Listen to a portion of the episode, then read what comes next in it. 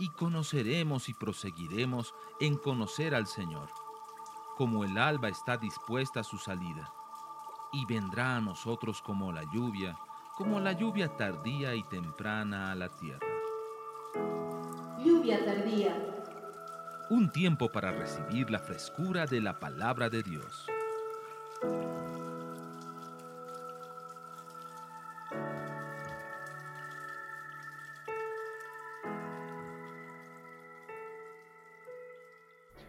A ver, haciendo un recuento desde el primer punto desarrollado en este, en este tema, que es un tema grande, eh, empezamos entendiendo el proceso del oír y cómo el oír influye en nuestra manera de pensar.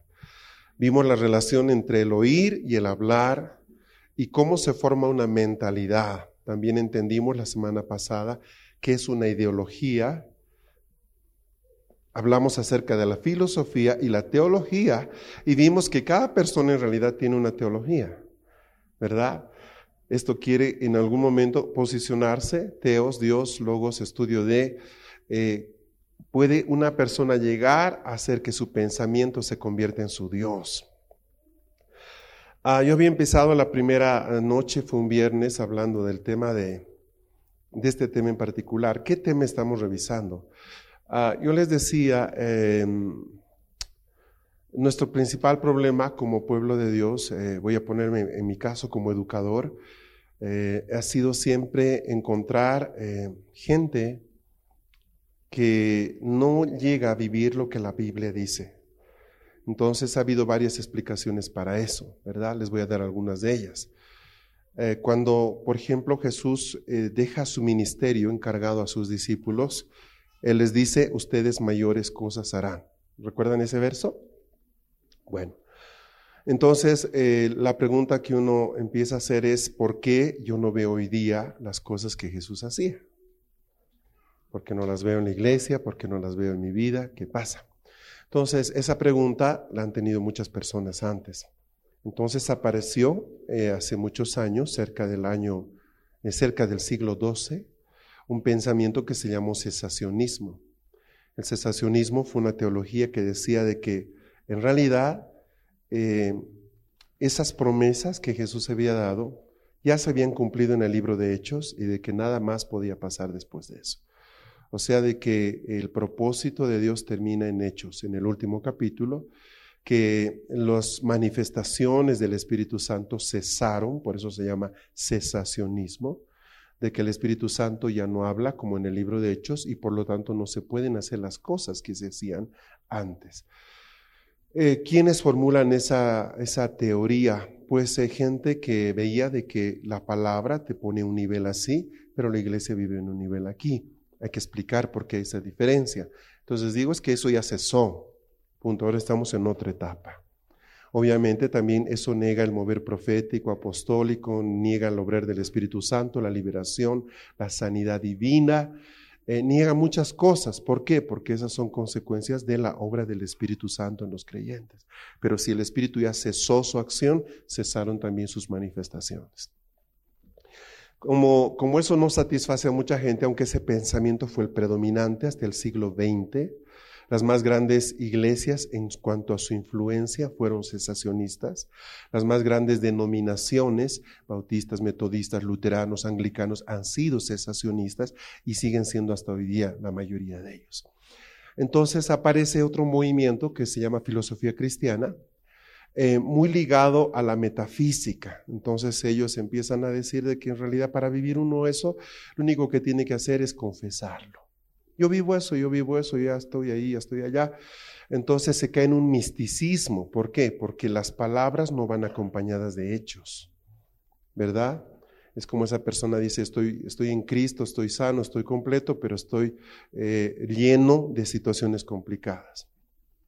Entonces mucha gente hoy día, en realidad, en lugar de tener eh, una vida cristiana, tiene una filosofía cristiana.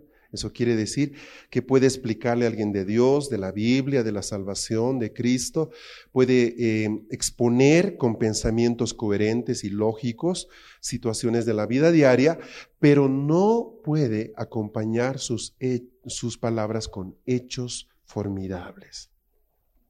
entonces tienen una filosofía cristiana muy interesante, pero que no alcanza a formar una vida de demostración de poder. ¿Me están siguiendo?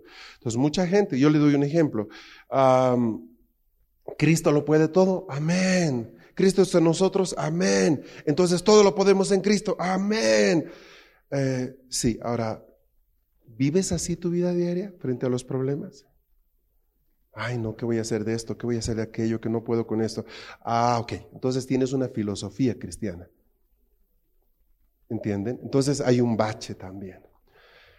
Todo esto está muy ligado a, justamente a la manera en que nosotros e, e, enseñamos la Biblia a la gente. Yo no puedo enseñarles algo que no puedo vivir. Y eso se aplica contigo también. Tú enseñas cosas que puedes vivir. Entonces, ¿qué sucede? Cuando alguien me pregunta cuál es nuestro principal oponente para poder vivir, que nos impide vivir lo que Dios quiere que vivamos, aparece un grupo que dice el diablo, esos son los místicos, el diablo es el responsable de todo. Entonces metámonos en guerra espiritual y démosle con un bate en la cabeza al diablo, dale al diablo, ¿verdad? Pero vencemos al diablo, bailamos cueca sobre el diablo, pero nuestra situación no cambia. Eso se ha visto.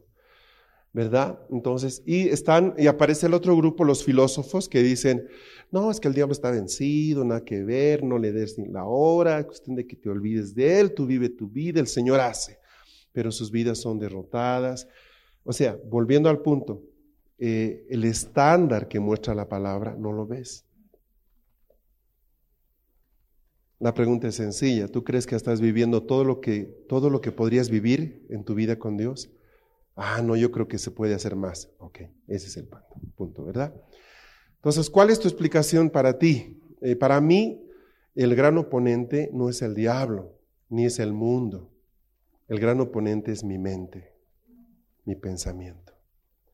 El gran adversario que Dios tiene es mi manera de pensar. Puedo tener un gran evangelio, un gran Dios, puedo tener un, un tremendo Espíritu Santo, pero si mi, si mi mente no puede cambiar, nada de esto me sirve. Nada.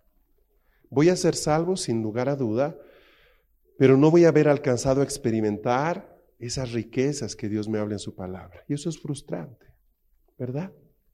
¿Estamos ahí? Entonces, el, el, compartirles todos estos temas giran en torno a este punto. ¿Y cómo puedo cambiar mi manera de pensar? Esa es la pregunta. Entonces les empecé explicando, tu manera de pensar va a cambiar en teniendo cuidado de algunas cosas. Número uno, lo que oyes. Número dos, lo que dices. ¿Estamos bien? Ahí, ahí estamos. Esta es la tercera parte de esta enseñanza. Si ustedes no han escuchado alguna de las dos anteriores, consíganla, pídanla, ordenenla para llevársela. Les va a ayudar harto, ¿sí? Les va a ayudar en muchas áreas. Bueno.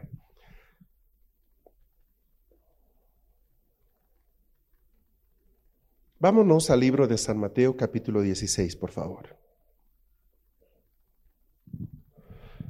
Hoy día estamos viviendo en Bolivia y en América en general una lucha bien interesante que no se está librando necesariamente con armas o con ejércitos.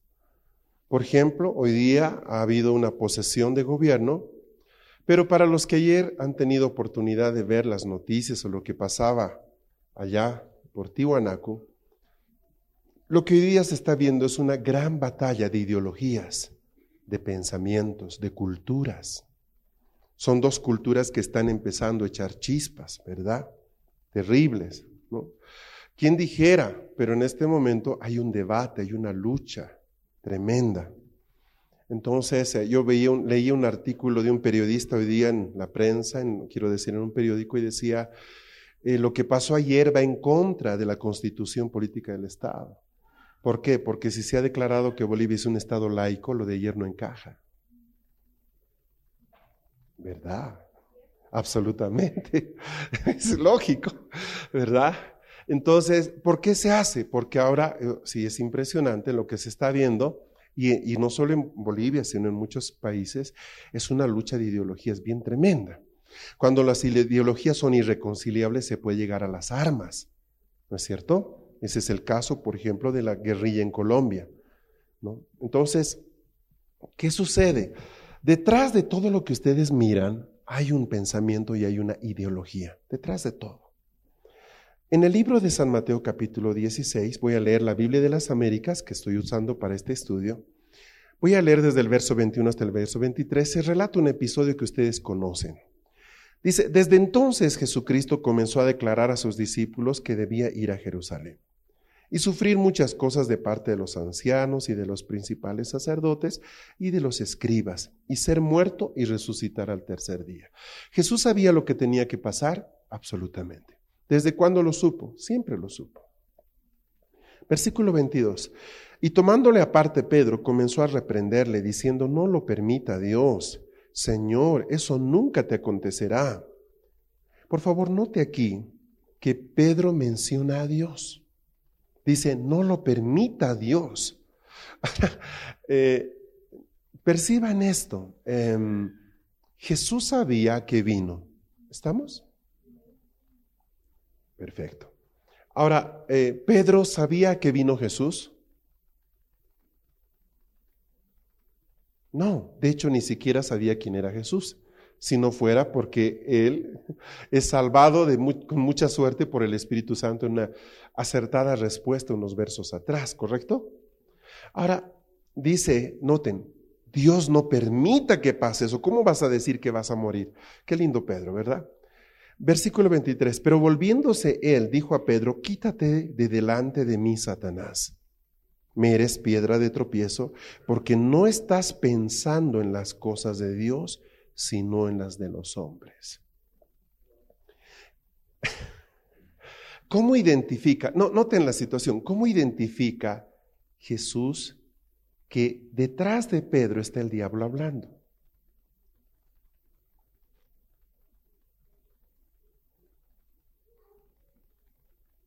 Fácil. Fácil. Está en el verso que acabo de leer. Por eso me gusta esta, versión, está muy clarita. Quítate de delante de mí, Satanás. Me eres piedra de tropiezo, porque no estás pensando en las cosas de Dios, sino en las cosas de los hombres. ¿Cómo reconoces al diablo? Por su manera de pensar.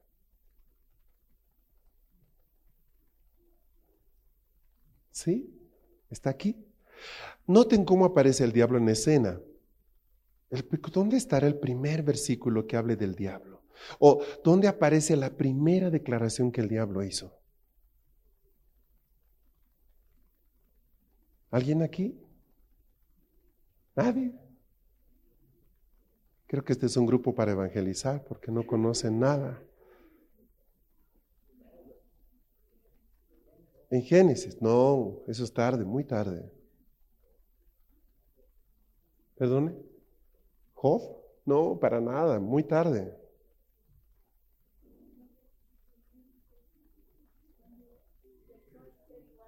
Exacto, Ezequiel 28, Isaías 14. Tú, querubín, estabas en el monte de Dios, pero dijiste en tu corazón, subiré lo alto. Me sentaré a los lados del norte junto al Altísimo y haré mi trono. En ese momento el hombre no estaba ni creado, menos Job. Y noten cómo, cómo Satanás aparece en la escena. Yo voy a ser el que ocupe ese lugar. Voy a subir a lo más alto. ¿Notan? La manera de pensar de él no cambió nunca. ¿Cómo le tienta a Adán? Tú vas a ser como Dios. Es el mismo discurso. ¿Vieron? Él se convenció de eso y lo convence a Adán. Lo convence a Nimrod. O sea, el discurso del diablo se expresa por palabras. ¿Recuerdan? ¿Entendieron por qué Jesús es llamado el verbo? ¿Sí? Nos lo explicamos la sesión, la primera sesión o la segunda, no me acuerdo. Segunda, gracias. Entonces resulta de que el diablo tiene una manera de pensar. La manera de pensar del diablo es contraria a la manera de pensar de Dios. Lo que Pedro está diciendo no es la manera de pensar de Dios, por lo tanto está hablando el diablo a través de él. ¿El diablo puede hablar a través de ti? Hola, pregunto, ¿puede hablar a través de ti? Te aseguro que sí, y a través de mí. ¿Cuándo pasa eso? Cuando mi manera de pensar no está alineada con la de Dios. O sea, note, volvemos al tema, no es que el diablo aparece con su pijama rojo y su tridente, ¿verdad? Con sus orejitas y su cola, turururu, o ¿entiendes? No, el diablo aparece y, muestra, muestra su, su corazón por lo que dice. Tú no necesitas esto. Ahora, la respuesta de Jesús es inmediata, quítate de delante de mí. Mi hermano, si tú quieres que Dios te lleve a niveles de gloria y de, gran impacto, tienes que aprender a apartar a ciertas personas de tu vida como, Jesús apartó a Pedro. Hay gente que no va a permitir que tú llegues donde Dios quiere que llegues. Ahora, no es que se ha propuesto decirle, voy a hacer que Gustavo nunca se acerque. No, es gente que por su manera de hablar extravía el corazón de una persona.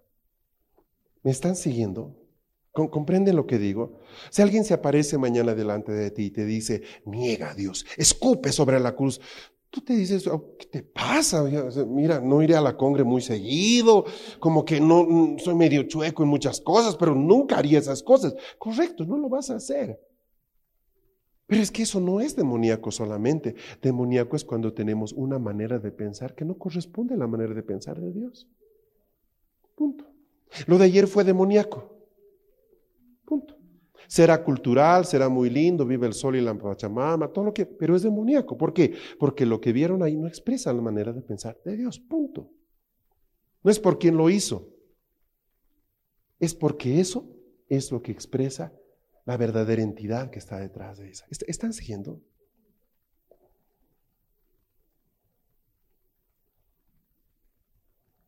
Amados, la primera cosa que pasa cuando tú de verdad te enganchas con Dios, ¿saben qué pasa? Mucha gente se aparta de ti. Eso es automático, por una sencilla razón, porque tú ya no hablas como ellos, o sea, ya no piensas como ellos. Y a nadie le gusta estar con personas que piensan contrario a lo que ellos piensan. Entonces, en un grupo así, heterogéneo, alguien está perdiendo su manera de pensar, o ellos o tú. Si tú permaneces ahí, bueno, entonces ellos están imponiendo su manera de pensar. Volvemos al tema, es una lucha de pensamientos. Noten que Jesús no le dice, Pedro, mira, mira, no digas eso, mira, no, a ver, tranquilo, tranquilo, mira, yo voy a resucitar, que te das problema. A mí la muerte me resbala. Tranquilo, men, ¿con quién estás hablando? A ver, ¿qué pasó, Pedrito? Venga para acá, man, viejo. Eso de que usted piedra, piedra, ¿qué tiene en la cabeza usted, no? O sea, no, la reacción de él es inmediata. ¡Apártate! Pedro quedaría blanco, ¿verdad? O sea, no, no se esperaba una cosa así. Si Jesús era tan radical siendo Dios, con alguien que amaba tanto como Pedro, imagínense cómo tendríamos que ser nosotros con personas que nos rodean muchas veces. Es duro lo que les estoy diciendo, pero yo les estoy tratando de explicar por qué no podemos vivir esto. Ya, ahora tú lo puedes tomar, puedes aceptar, puedes dejarlo y decir, este tipo está loco, lo que sea. ¿Captas? ¿Por qué? Porque estoy cansado. Venga, reciba poder. ¡Ah! ¡Ah! Sale y sigue igual. Salta, grita. ¡Ey! Sigue igual. Porque no es un tema de acción del Espíritu Santo, es un tema de entrenar tu mentalidad. Arrepentidos que el reino de los cielos se ha acercado. ¿Cómo se traduce eso? Cambien su mente porque el reino de los cielos se ha acercado. O sea, yo solamente puedo entrar al reino de los cielos si mi mente cambia. Ahora, el tema es de que alrededor de mí hay una filosofía. Esta filosofía se llama la filosofía del mundo. Ahora toco el tema.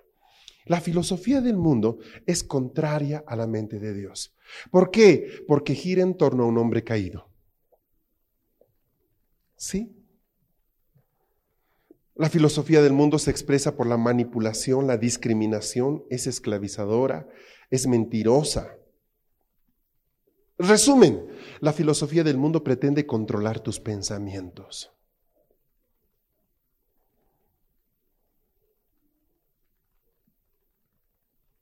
Si tú no inviertes tiempo en leer la palabra y si no tienes cuidado con lo que escuchas, te puedo asegurar, te vas a tragar toda la filosofía de este mundo te vas a pegar una tremenda indigestión y sabes, lamentablemente tu mente nunca va a poder alcanzar lo que Dios quiere para ti. ¿Cómo empieza a cambiar mi mente? Bueno, Eh, ya he hablado un poquito de eso, pero ahora voy a tocar el, el tema más profundidad. La primera cosa que debe pasar es que mi mente se identifica con una ideología. O sea, yo digo, eso es lo que quiero. ¿Estamos? Cuando tú empezaste a conocer de Dios, algo dentro de ti te conectó con Dios. Y aunque tú no tenías una gran experiencia bíblica, bibliana o cristiana, como quiera decirse, algo dentro de ti se, se unió a lo que estabas escuchando. O sea, tu mente dijo, sí, y quizás la mejor manera de expresar eso es decir, yo soy cristiano, ¿verdad? Eh, ¿Qué es el cristianismo? Es también una filosofía en un sentido, o sea, tiene una estructura de pensamiento, tiene verdades, tiene valores, tiene principios. Eso expresa toda una filosofía. Desde luego que sí. ¿Captan? Ahora, yo digo, eso es lo que yo quiero. Perfecto. La primera cosa es que tú te identificas con eso.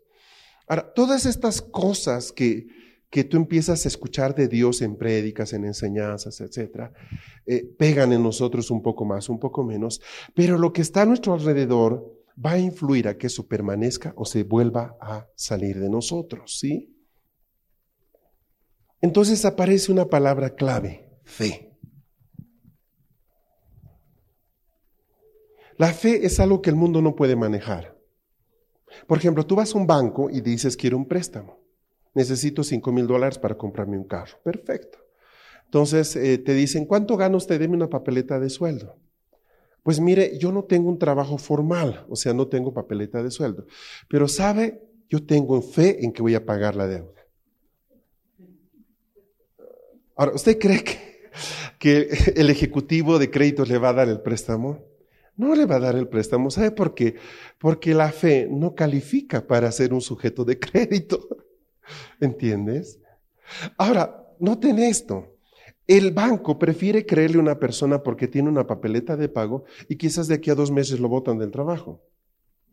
Cuando la cosa que, de verdad determina el destino de todo es la fe, porque Dios creó todo por fe. En realidad el banco tendría la mejor garantía a través de la fe que por el lado de una papeleta de pago. ¿Me están siguiendo?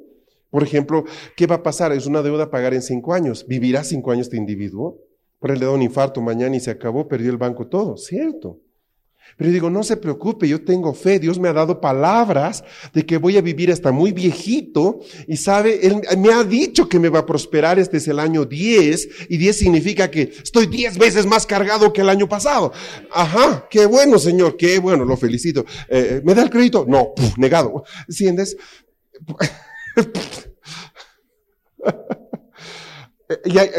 Porque el mundo no entiende la fe, no la puede manejar. Ahora, díganme una cosa. Yo no sé hace cuántos años tú te convertiste, pero si sigues aquí o sigues en Dios es por la fe. Mira, han cambiado tantas cosas en tu vida. ¿Vio? Pero tú sigues en Dios. Pasamos la época de la UDP, de las desdolarizaciones, pasamos la época de las dictaduras, pasamos las locuras de, García Mesa, y aquí sigue, todo cambió, el dólar cayó, el dólar subió, el 21060, no aquí, allá, nacionalización, ta, ta, ta, ta, ta, ta, todo cambió. El mundo económico, patas arriba, todo giró. Hace unos años, Joy Venture y todo hay que privatizar, no, ahora todo hay que nacionalizar, todo sigue cambiando, pero tú sigues en Dios. ¿Qué es más estable? La política, la economía, las finanzas, la planificación estratégica, la fe. La fe. Pero ¿por qué el mundo no usa la fe? Porque no la entiende.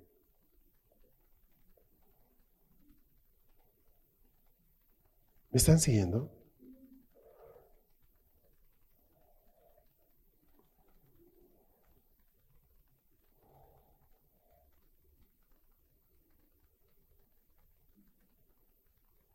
El primer mensaje de Jesús fue, cambien su mente porque el reino de los cielos se ha acercado. Esto significa cambien su filosofía, su ideología, cambien toda su teología. Noten algo, de todo el grupo de discípulos ninguno era fariseo. ¿Por qué? Porque los fariseos no pudieron hacer ese cambio. Mm. ¿Puede haber un nacido de nuevo sin cambio de mentalidad? Aquí nos metimos en un problema. Esa es la pregunta del millón. ¿Puede haber un nacido de nuevo sin cambio de mentalidad? No me animo a decir la respuesta, ¿ok? Se los dejo para que piensen un poquito. Ah, es una pregunta muy complicada. Si digo no, estás sacando al 98% de los cristianos fuera y les estás diciendo que no han nacido de nuevo. Si dices sí, estás abriendo una puerta inmensa a la tolerancia y a la mediocridad que va en contra de toda la escritura.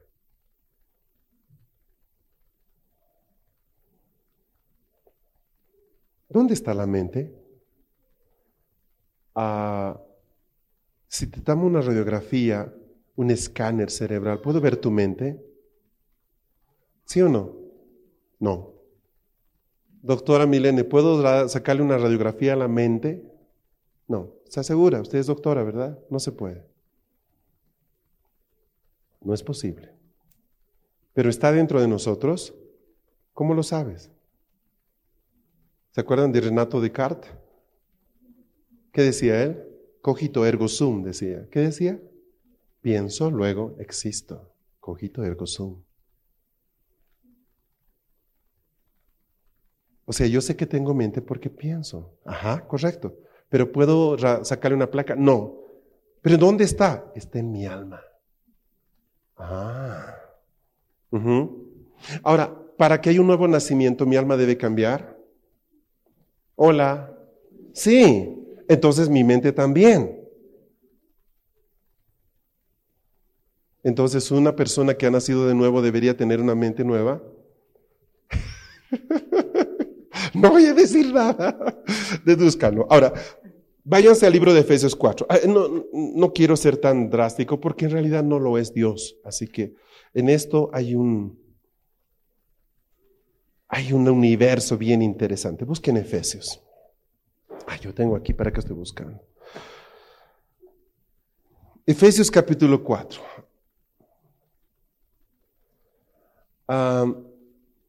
voy a decir algo que va a sonar rudo. Pero traten un momento de pensar lo que les digo antes de que, o sea, muchas veces reaccionamos, o sea, a un pensamiento por corazón. Es como decirte, por ejemplo, cuando hablan de tu equipo de fútbol, tú reaccionas así, ¿verdad? Pero no, no, espera, no pienses así, no, no pienses de esa forma, piensa bien. Ah, ¿Qué creen que es más profundo?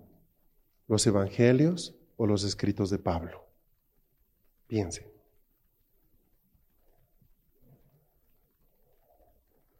Esto no es para niños. Estamos tocando temas complicados. A ver, otra vez la pregunta. ¿Qué creen que tiene más profundidad? ¿Los evangelios o los escritos de Pablo? A ver, ¿cuántos creen que los evangelios son más profundos? Levanten su mano. Sin miedo. Una mano, dos, tres, cuatro, cinco, seis, siete, ocho. Ocho nada más. Ok, estimo. Entonces, ¿quiénes piensan que los escritos de Pablo son más profundos? Levanten su mano. Ajá, hay una mayoría arrolladora. ¿No son del más ustedes? ok, ok, ok. Volvamos a esto. Entonces, y los evangelios, por lo menos tres de los cuatro, básicamente son relatos biográficos. Describen la vida de Jesús. Oh, pero Fernando, mira lo que nos falta entender. Sí, es verdad, muchísimo. De hecho, todavía no sabemos entender ni siquiera las parábolas del reino. Absolutamente cierto. Pero, vamos a ver. Ah, ¿Quiénes escribieron los evangelios? ¿Jesús u otros hombres? Otros hombres, no Jesús. Él no escribió, si no, no sería un relato biográfico, sería autobiográfico. Él escribiendo sus memorias. No tenía tiempo para eso. no lo tuvo. Ah, ¿y, qué es Pablo hablando? Ah, es el Espíritu Santo unido al Padre y al Hijo, hablando a través de un hombre.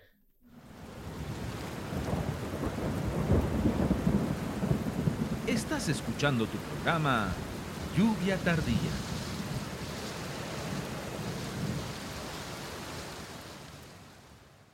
¿Y qué es Pablo hablando? Ah, es el Espíritu Santo unido al Padre y al Hijo, hablando a través de un hombre.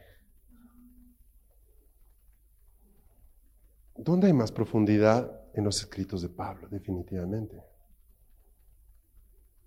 ¿Por qué? ¿Por qué dices eso? Porque a través de Pablo Dios corre un velo. ¿Se acuerdan lo que Jesús les dice? Hay cosas que no les puedo decir. Pero cuando venga el Espíritu Santo, Él. ¿Y cuándo vino? En Hechos 2. Pablo, Pablo, ¿dónde aparece? ¿Antes de Hechos 2 o después de Hechos 2? Después de Hechos 2. Entonces, las cosas profundas que Jesús no pudo decir, ¿las dice Pablo? Sí. Jesús mismo dijo que lo que iba a venir después revelado era más profundo que lo que él podía decir en ese momento. ¿Correcto o no correcto? Sí para que se quiten esa sensación de estar diciendo una herejía. No, Jesús mismo lo dijo, cuando venga el Espíritu Santo, Él va a hablar. Y les va a decir cosas que hoy día no las pueden tolerar. Porque para que tú puedas recibir lo que el Espíritu Santo te quiere decir, Él tiene que estar dentro. Es como cuando uno juega racket, ¿verdad? Golpea porque puede al mismo tiempo responder. ¡Wow! ¿Y sabes qué es, el, qué es lo que menos conoce la iglesia hoy? Los escritos de Pablo.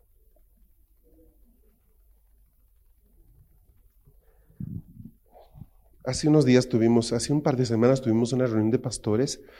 Eh, estaban conectados Ronald y Tati, nuestros pastores de Santa Cruz, y estábamos con Mario, que estaba por irse a Cochabamba, y los pastores de acá. Y, y les dije algo que Dios me dijo, hermanos, necesitan meterse más con la Biblia, les dije. Y les dije algo más, el día en que puedan explicar el libro de Romanos, pueden explicar casi cualquier cosa.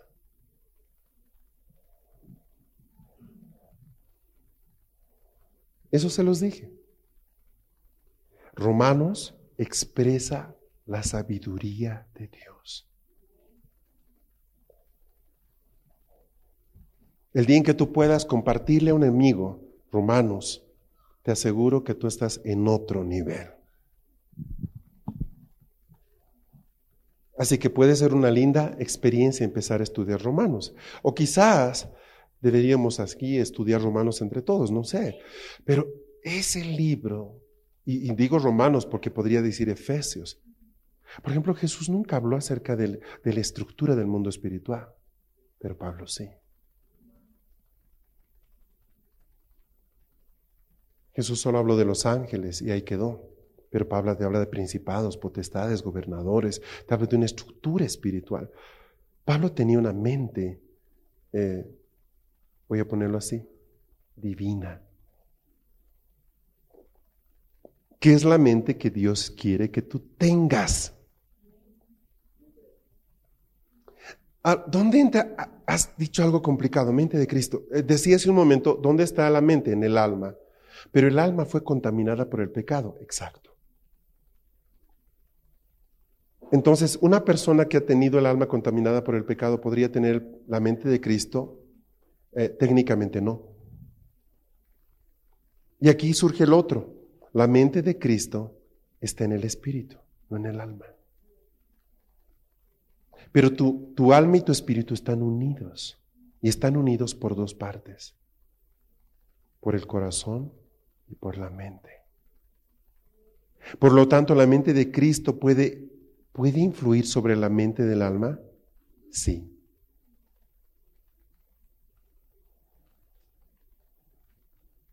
Mm, eso es interesante.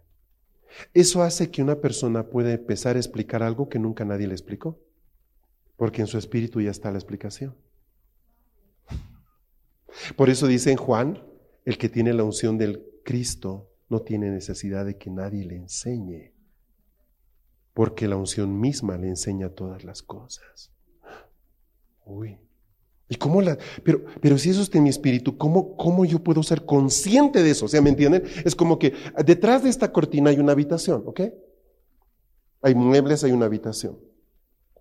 Imagínense, nosotros necesitamos sentarnos y, y esta es la habitación y no hay ni una silla, nada.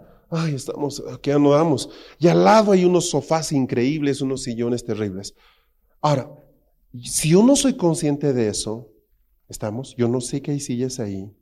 ¿Me carga en el corazón el no poder alcanzar eso? No, lo estoy haciendo filosofar. ¿Se acuerdan de la ilustración? Si un árbol cae en el bosque y no hay nadie para escucharlo, cayó el, cayó el árbol. Estoy diciendo eso. O sea, si yo no sé que hay sillas acá, ¿me puede cargar el corazón? No. Tú no anhelas lo que no conoces. O lo dicho de otra forma, tú no tienes hambre de aquello que no eres consciente que existe. Pero un día Tú estás ordenando, limpiando, sacando el polvo de la cortina y recorres y ves una ventana y ves a través de la ventana unos sillones y sofás y dices, cierra la cortina. Ah, ¿Qué era eso? Y nosotros aquí cada semana parados. Mm, ¿Y a quién le pregunto? ¿Se podrá sacar? ¿Hay llave de eso? ¿De quién es eso? ¿Cuándo surgen las preguntas? Cuando empiezas a tener eh, voy a usar la palabra, no es la correcta, pero conocimiento de lo que está más allá de ti. Cuando una persona dice, carambas, no hay sillas, bueno, ni modo, esto es todo lo que existe, ese hombre tiene mente natural. ¿Entiendes? Ese es un hombre con pensamiento natural. Yo solo creo en lo que veo. Y aquí no hay sillas. Pero alguien dice, no, tiene que haber algo para sentarse en alguna parte de esta creación. no puede ser que Dios nos haya destinado a vivir de pie. ¿Captas? Ese es un filósofo.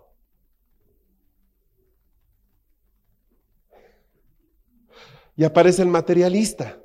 Entonces diseñemos algo para sentarnos. A ver, pensemos.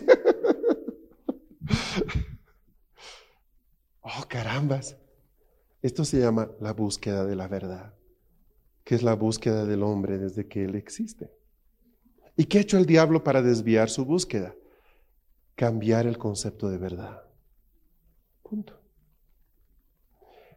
Ah, miren lo que dice Efesios 4:23. Es bello este verso. Y que seáis renovados en el espíritu de vuestra mente. Les está hablando a los cristianos, está hablando Pablo a la iglesia en Éfeso. Si tú lees cómo empieza esa carta, te vas a dar cuenta que la carta está dirigida a hijos de Dios. Y en esas recomendaciones en el capítulo 4 les dice, hijitos, por favor renueven su mente. Eso quiere decir que una persona, por eso les decía, no seamos tan drásticos, decía yo la pregunta, ¿podrá una persona considerarse nacida de nuevo si no ha cambiado su mente? ¿Correcto? Y vimos que hay una explicación sí, hay una no. ¿Estamos de acuerdo? Ahora, Pablo les está hablando a los cristianos en Éfeso y les dice, hermanos, cambien su mente, renueven su mente. Si les está diciendo que renueven su mente es porque ya la renovaron, no.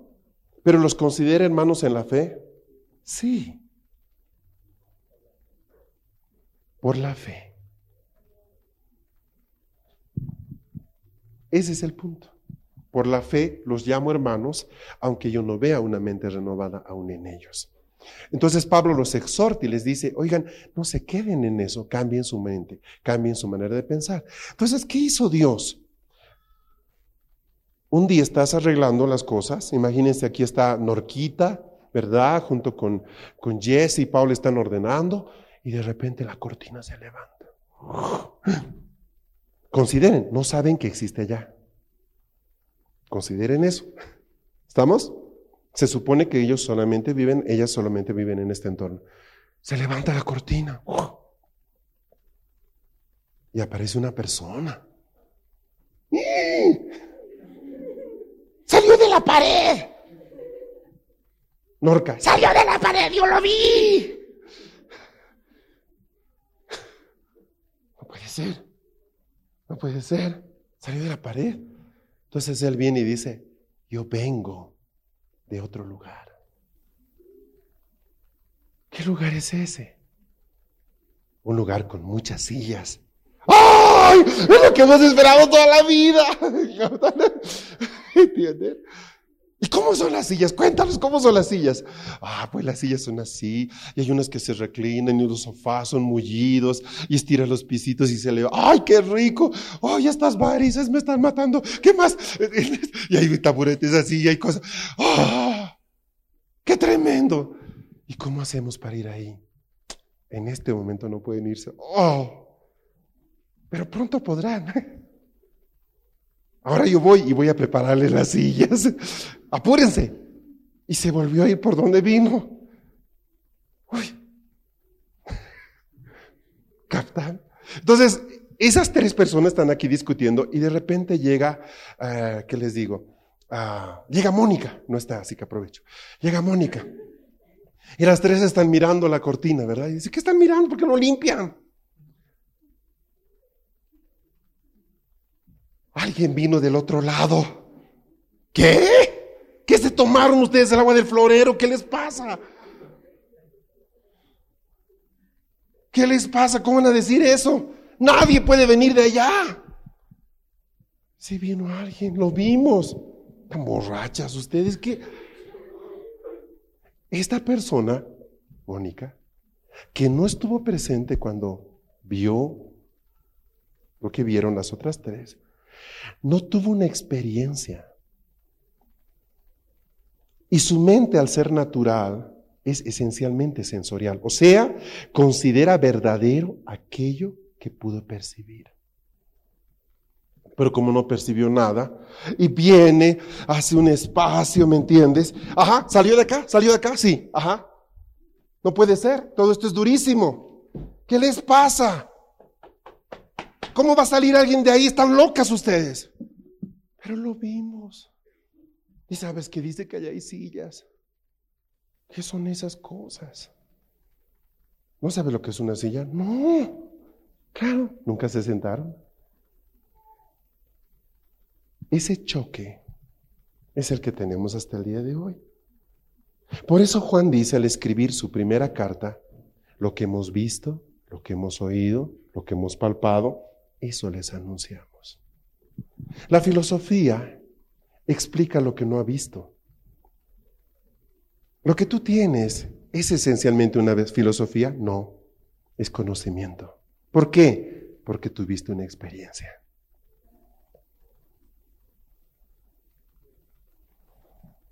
Entonces, ¿qué pasa? Imagínense, las tres muchachas le hablan a, Mónica y le aquí, a que Nora, que aquí la convencen. Entonces Mónica baja de aquí. Dice, sí. Entonces aparece ahí, ¿qué les digo? Ah, aparece Marcela, ¿no? La esposa de Jorge. ¿Lo han visto a Jorge? Y Mónica le dice, un hombre salió de allá. ¿Qué? Estás loca, esa es una pared, de ahí no sale nadie. Salió, ¿lo viste? Eh, no. Entonces, ¿de qué me estás hablando? ¿Comprenden el problema? ¿Quiénes pueden convencer a otra persona de lo que experimentaron? Los que lo experimentaron, exacto.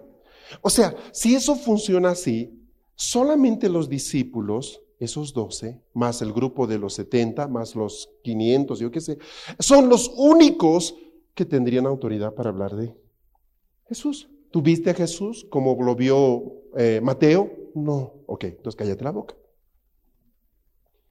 Pero vino el Espíritu Santo para que la experiencia de los primeros sea la experiencia de los segundos, sea la experiencia de los terceros, sea la experiencia de cada generación. De tal manera que aunque ellos no hayan visto al hombre pasar la puerta o la pared, perdón, ellos reciben la experiencia. Yo sé. Entonces, ¿qué sucede? Cuando tú tratas de convencerle del mundo espiritual a una persona sin la ayuda del Espíritu Santo, es más fácil predicarle a estas flores y esperar que ellas canten. ¿Por qué? Porque la única forma en que una persona perciba coherencia en lo que yo digo es que el Espíritu Santo ejercite en él lo que ejercito en mí. Por eso es que el Espíritu Santo viene a convencer de justicia, pecado y juicio. Dicho de otra forma, nadie se convierte sin que el Espíritu Santo no actúe. O sea, Dios no me dejó ver el nacimiento de Jesús. ¿Me estás siguiendo? Pero a través del Espíritu Santo yo te puedo expresar. Entonces, ¿qué hace? Estas tres hermanas, ¿qué hacen? Mira, mira, ven Marcela, ven, vamos a hacer una cosa. La, agarran a, la agarran a Mónica más, ¿no? Que está convencida de algo, pero no puede explicar. Entonces dice, a ver, cierren sus ojos. Y ponen las tres chicas su mano sobre Mónica y sobre Marcela. Espíritu, muéstrales lo que vimos. Lo vi, lo vi. Exacto. No necesito convencerle, no necesito apologética, no necesito dialéctica, la persona experimentó. Entonces el Espíritu Santo viene no para darte clase de filosofía, viene para traer la realidad del reino de Dios en ti. Entonces cuando tú caminas por la calle, nuestro gran problema es que tratamos de hacer conocer a Cristo a otros con palabras y es difícil. Porque estamos en esa misma situación. Yo ya vi pasar la cortina, por la cortina una persona, pero el que estoy queriendo ganar no. ¿Y cómo se resuelve esto? Por eso vino el Espíritu Santo. Ese día, en Hechos 2, las 120 personas tienen la misma experiencia. ¿Y cuál es su primera reacción? Empiezan a hablar de las maravillas de Dios en idiomas diferentes. ¿Me están siguiendo? Ahora, escuche por eso este versículo. Que seáis renovados en el espíritu de vuestra mente. Voy a usar de palabras de Jesús, Juan 6:63. Juan 6:63. ¿Lo tienen? Evangelio de Juan 6:63. ¿Dónde está la mente de Cristo? Está en el Espíritu Santo.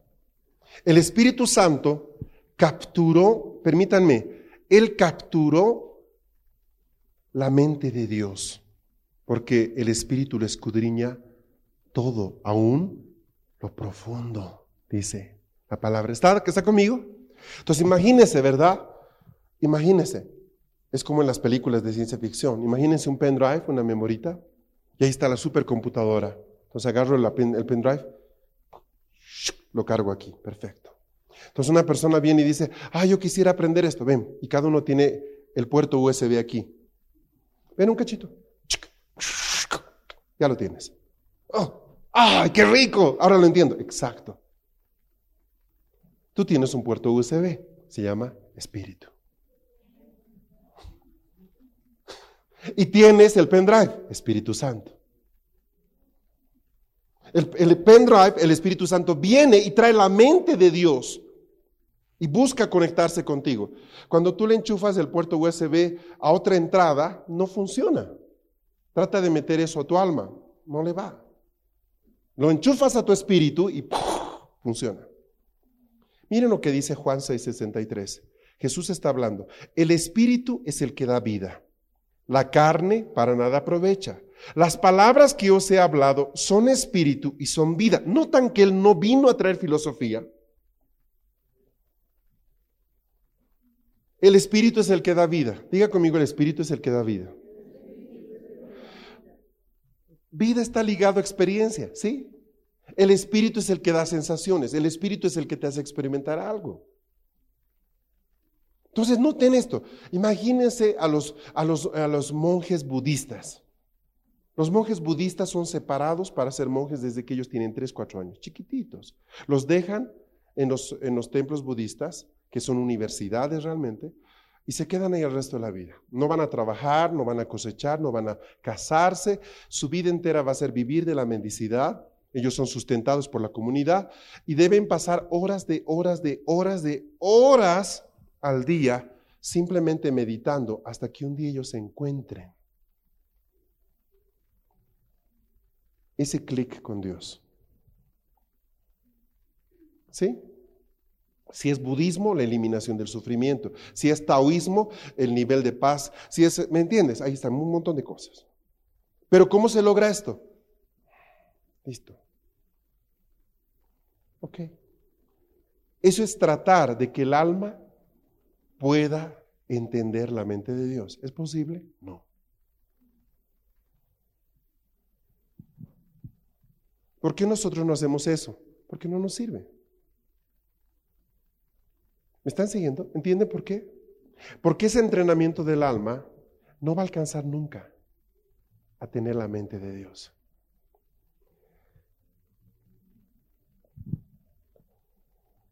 Veamos, ¿cuál es la primera enseñanza pública de Jesús? Su primer mensaje fue, arrepiéntanse. Ahora, ¿cuál fue su primer mensaje público? Extenso. muy bien, el sermón de la montaña. Tres capítulos enteros, donde él habla y habla y habla y habla, ¿verdad? La gente, wow, uh, eh, correcto. Eh, yo recuerdo una vez, pasó algo divertido. nosotros trabajamos en la cárcel hace años, harto.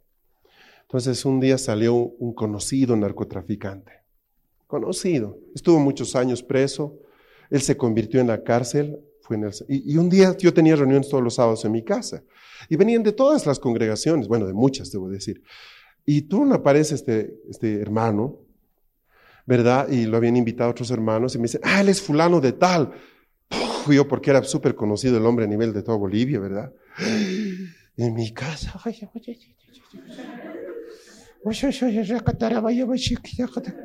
¿Con quién lo trajo cosa? Ay, hermanita, ven a la cocina. ¿Qué te pasa, animal, verdad? O sea, no, no hice eso, pero oh, ganas no faltaron. O sea, entonces nos sentábamos y él cantábamos y todo, y bien interesante. ¿Para qué lo trajeron? Para que contara su testimonio. está bien, Dios, que yo hacía esto, narco, era un oriental, cambita. Y, y, al finalizar, una hermana que eh, hay, hay, gente que debe callarse, ¿vio? Y, hablan cosas tontas. Entonces ella le dice, ay hermano, pero ya sabe, Jesús habló de usted. Él dijo, bienaventurados los que padecen persecución por causa de la justicia. Él estaba en la cárcel por narcotraficante. O sea, ¿cuál justicia? ¿De qué está hablando esta mujer? Ah, era casi un santo el hombre. Bésenle las manos, oiga, Un ratito. Que él dé su testimonio, que todos lo escuchen. ¿Por qué debo escuchar eso? Qué bueno que Dios cambió la vida de esa persona. Pero de lo que Jesús estaba hablando era de otra cosa totalmente diferente. La justicia de la que habla Jesús en las bienaventuranzas no es la del Che Guevara, o sea, es en otra onda. No es teología de la liberación. Ay, te persiguen. Bendito eres por eso. Bendito lo persiguen por narco. ¿Por qué no pagan las pensiones a su mujer? Porque lo persiguen por eso, no porque haya predicado la palabra. Este verso se cumplirá con los hermanos de China hoy día, siete años son pastor porque predicó en la cárcel, le acaban de dar hace unas semanas. Entonces, ¿qué pasa? Su primer mensaje, eh, básicamente, ¿saben por qué la gente no los entendió? Yo no sé por qué Jesús dio esa enseñanza, para empezar. Es una de las preguntas que le voy a hacer cuando lo vea. ¿Por qué les dijiste eso? Nadie te entendió nada. Nadie. Escuchen esto. Las bienaventuranzas, completas los tres capítulos, son las obras que hace una mente transformada.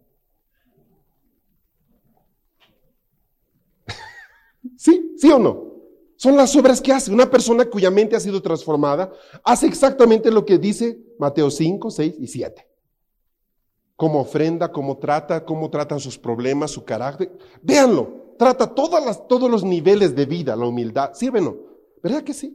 Ahora, ¿habrá alguien en esas cinco mil personas que lo oían que podían entender eso? ¿O vivir eso? Mire, yo creo que no. Ahora, lo digo con mi mente natural. No, no creo. Sencillamente porque tres años después todavía los discípulos están diciendo, eh, ¿quién es este cuate? Bien raro es este. ¿Será Elías resucitado? O sea, ¿entiendes? Si no sabían en el fondo quién era Jesús, ¿tú crees que entendieron?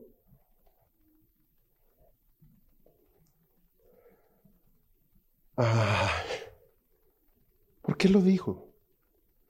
Ah, toda persona que reúne a su equipo, lo primero que hace es proyectar la meta. Por ejemplo, si yo soy director técnico de un equipo de fútbol, les digo, bueno chicos, tenemos que sacar el campeonato, ¿ok? ¿Estamos? O sea, eh, proyecto la visión. Bueno, miren, estamos abriendo la empresa y vamos, nuestro objetivo es tal cosa.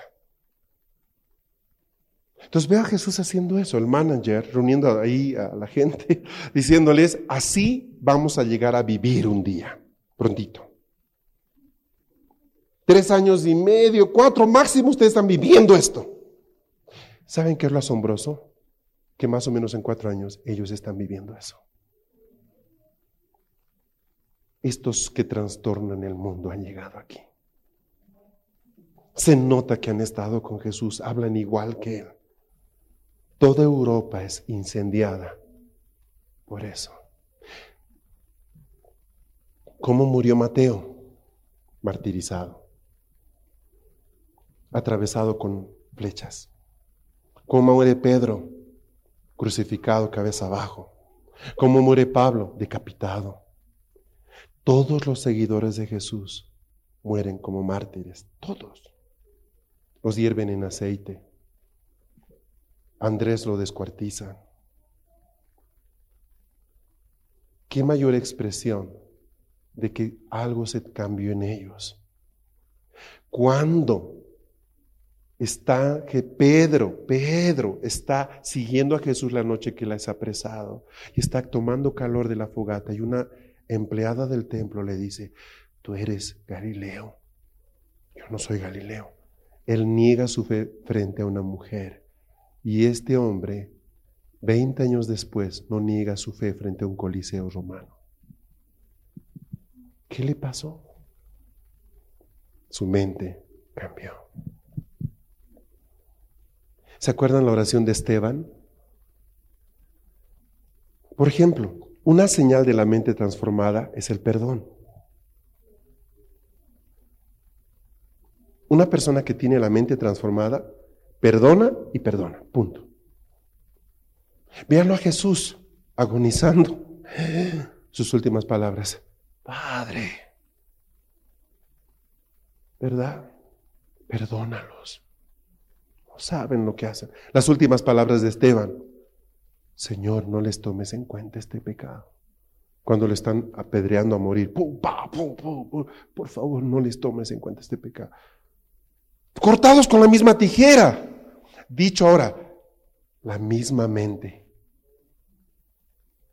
Las palabras de Esteban salen de la misma mente de Cristo, las palabras de Pablo de la misma mente de Cristo, las últimas palabras de Pedro que no las conocemos, te aseguro que no fueron maldición. Ah, van a arder. Ah, ustedes con la gran ramera del Apocalipsis. O sea, yo te puedo asegurar que no fueron esas sus palabras. Te puedo asegurar que ellos murieron bendiciendo a la gente. ¿Cómo sabes que la mente de ellos se cambió? Por lo que ellos hicieron al morir. Todos ellos dieron su vida. Tomás termina en el norte de Etiopía, asesinado por los etíopes. Y se hicieron cosas horribles. Una muerte típica en Etiopía es que los entierran hasta el cuello y luego hacen carrera de caballos en ese lugar. Imagina el resto. Y esa gente pudo dar su vida. Ajá. Lo que Jesús habló en el Sermón de la Montaña expresa los frutos que nosotros debemos dar como consecuencia de que nuestra mente fue cambiada. Si ustedes tratan de dar esos frutos sin que su mente cambie, ¿saben cuál es el resultado? Imposible. No puedes. No puedes. Que la otra mejilla, que aquí, que allá, olvídese. Jesús les dice más o menos esto. Ustedes van a llegar a vivir esto. Pero primero deben buscar que su mente se cambie, arrepiéntanse de verdad. ¿Estamos? Luego ustedes van a empezar a vivir cosas que el Espíritu Santo les va a ayudar a vivir. Ah.